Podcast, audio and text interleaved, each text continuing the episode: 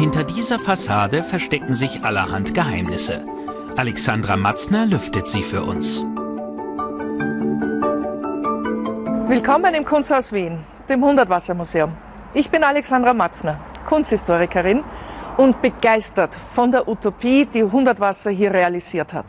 Es ging ihm um Bauen, um Leben, um Feiern. Es geht ihm aber vor allem auch um die Natur. Wie kann man in der Stadt mit Pflanzen gemeinsam leben, arbeiten und das Leben genießen? Ich zeige euch heute ein paar Besonderheiten, die ihr sicher noch nicht gesehen habt. Kommt mit! Die Österreicherin führt uns ganz nach oben auf das Dach des Hundertwassergebäudes, dorthin, wo sonst kaum jemand hin darf. Und jetzt zeige ich euch mein absolutes Highlight. Hundertwasser hat sich eine Wohnung auf dem Dach gebaut. Diese Treppenstufen dürfen normale Museumsgäste nicht hinaufsteigen. Sie führen zu der ehemaligen Privatwohnung des Künstlers und Architekten.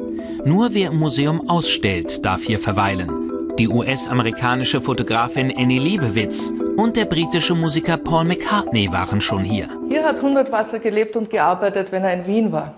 Hier hat er seine Architekturvision verwirklicht. Und ganz besonders wichtig war ihm, einen Wald zu haben. Dem pflanzt er sich direkt vor seiner Haustür.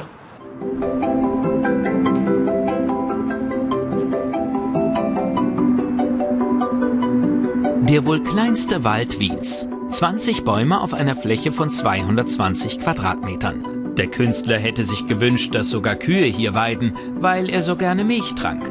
Nun, daraus wurde nichts. Die Behörden haben es nicht genehmigt.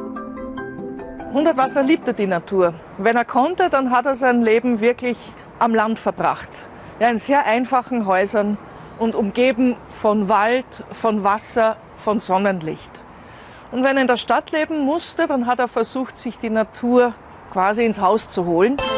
Das Kunsthaus Wien ist ein Upcycling-Projekt. Aus einer stillgelegten Möbelfabrik wurde ein Museum. Jetzt zeige ich euch, wie Hundertwasser sein Museum konzipiert hat. Er hat eine alte Fabrik genommen von Tonet aus dem Jahr 1892 und hat sie zu seiner Architekturvision umgebaut. Und dabei rund 1500 Quadratmeter Ausstellungsfläche geschaffen. 1991 wurde das Kunsthaus Wien eröffnet. Diese Etage ist mit 173 bekannten Werken des Architekten und Künstlers bestückt. Die Dauerausstellung im Kunsthaus Wien gibt einen guten Überblick über Leben und Werk von Hundertwasser. Hier sind die wichtigsten Bilder, die größte Ausstellung und vor allem, er hat sie noch selbst eingerichtet. Alles ist authentisch. Der Fußboden aus dem 19. Jahrhundert, die Wandbemalung. Friedensreich Hundertwasser hat dabei auch Raum geschaffen für temporäre Kunst. Regelmäßig finden hier wechselnde Ausstellungen statt.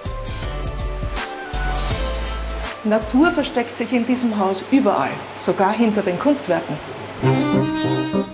Hier wohnt ein Baum. Einer von mehreren, die im ganzen Haus verteilt wachsen. Die Idee dahinter? Wenn wir Menschen der Natur mit Gebäuden ihren Lebensraum stehlen, müssen wir ihn ihr woanders zurückgeben. Typisch Friedensreich Hundertwasser.